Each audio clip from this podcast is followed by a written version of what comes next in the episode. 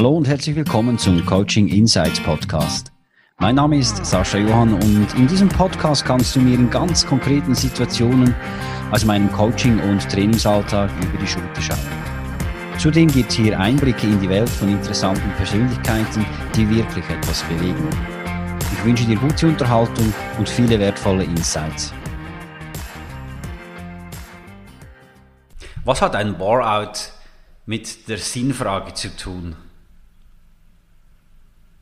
Ja, wer kennt sie nicht, diese Tage, an denen man nach Hause kommt und das Gefühl hat, nichts, aber auch gar nichts geleistet zu haben. Der Tag hat sich unendlich lang angefühlt, gähnende Langeweile, aber trotzdem ein schlechtes Gewissen, weil es ja eigentlich immer etwas zu tun gibt. Meist sind das Einzelfälle und es gibt auch oftmals einen guten Grund für Tage, an denen man gefühlt keinen Stein vor den anderen bringt. Ja, aber was, wenn sich diese Tage häufen? Wenn man am Ende des Tages wirklich immer das Gefühl hat, inhaltlich nicht gefordert gewesen zu sein, nichts geleistet zu haben, nichts Sinnvolles geschaffen zu haben. Und hinzu kommt das schlechte Gewissen gegenüber den Kolleginnen und Kollegen, die offensichtlich viel mehr leisten, immer was zu tun haben, produzieren und ihre ganze Energie in den Job stecken. Diese Gefühle können im Selbstbild enden, dass man ein fauler Mensch ist.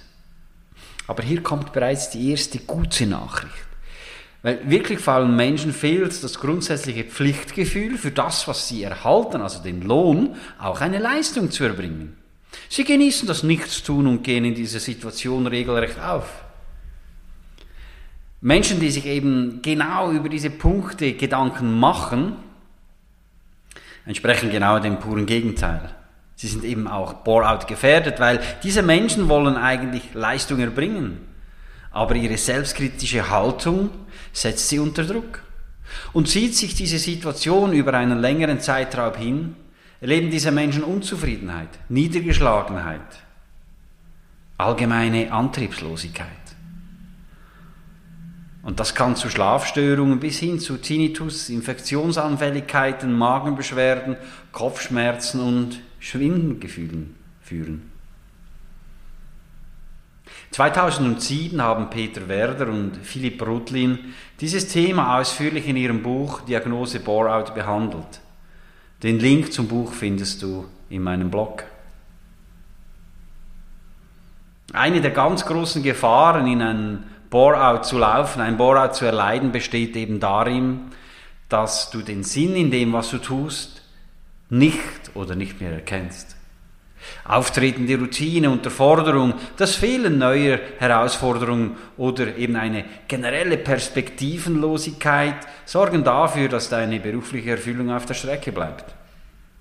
Die Zeit vom Morgen bis Abend erscheint endlos und ertappst dich immer öfter dabei, wie du während deiner Arbeitszeit private Dinge erledigst.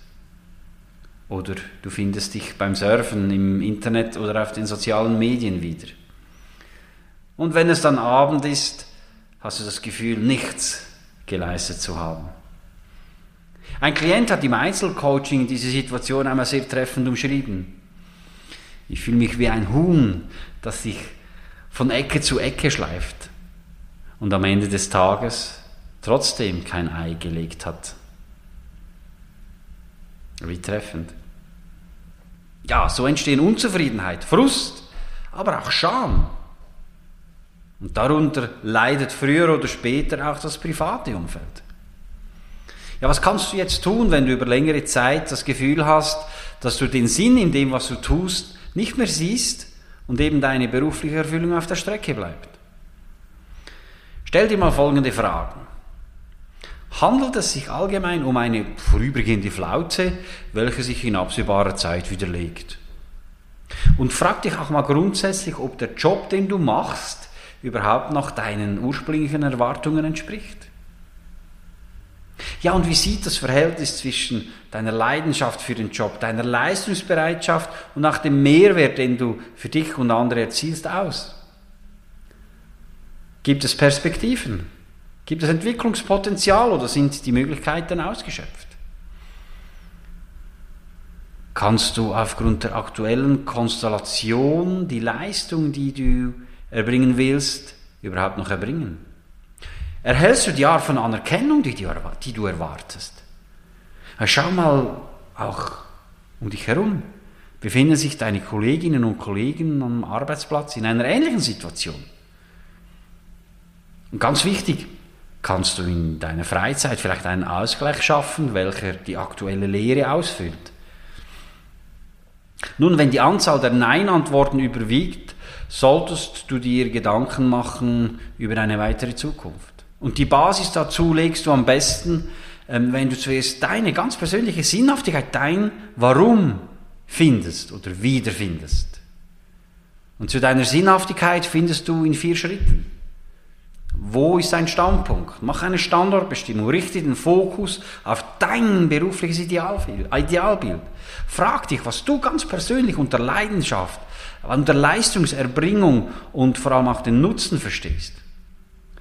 Und dann priorisiere diese nach deiner persönlichen Wichtigkeit und dann schau mal, wo du stehst. Nächsten Schritt, wie sieht es mit deiner inneren Haltung aus? Welche sind deine ganz persönlichen Werte, deine Interessen, deine Prioritäten?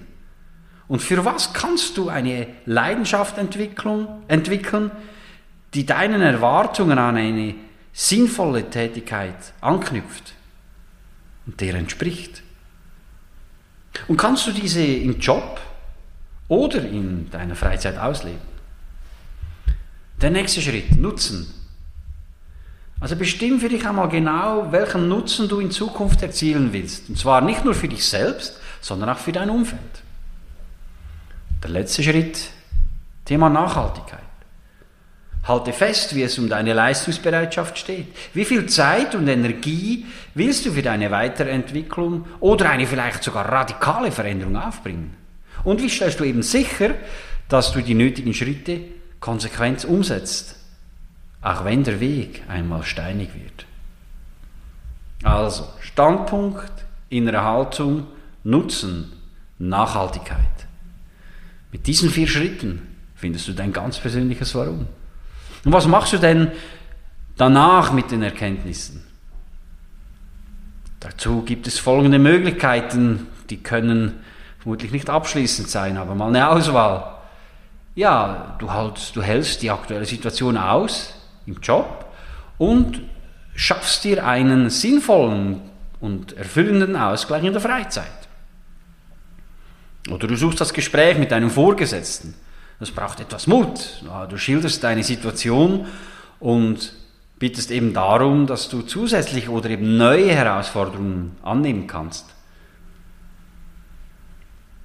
Vielleicht musst du dich oder kannst du dich auch innerhalb deiner Unternehmung, wenn sie eben genug groß ist, neu orientieren in einer anderen Abteilung, neues Tätigkeitsfeld, neues Tätigkeitsfeld oder auch geografisch an einem anderen Arbeitsort.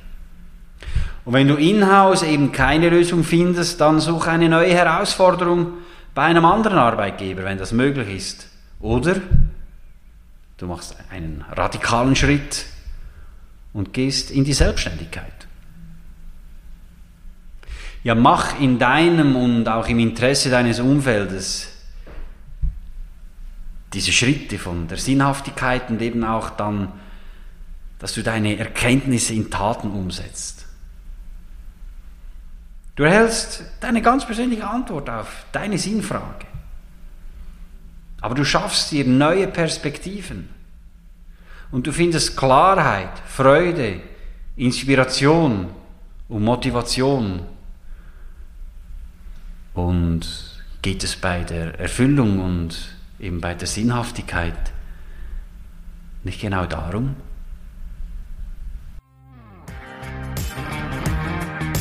Vielen Dank fürs Zuhören. Wenn auch du eine Antwort auf ein konkretes Thema suchst oder du dich selbst, dein Team oder deine Unternehmung weiterentwickeln möchtest, wende dich gerne an mich über meine Website saschajohann.com.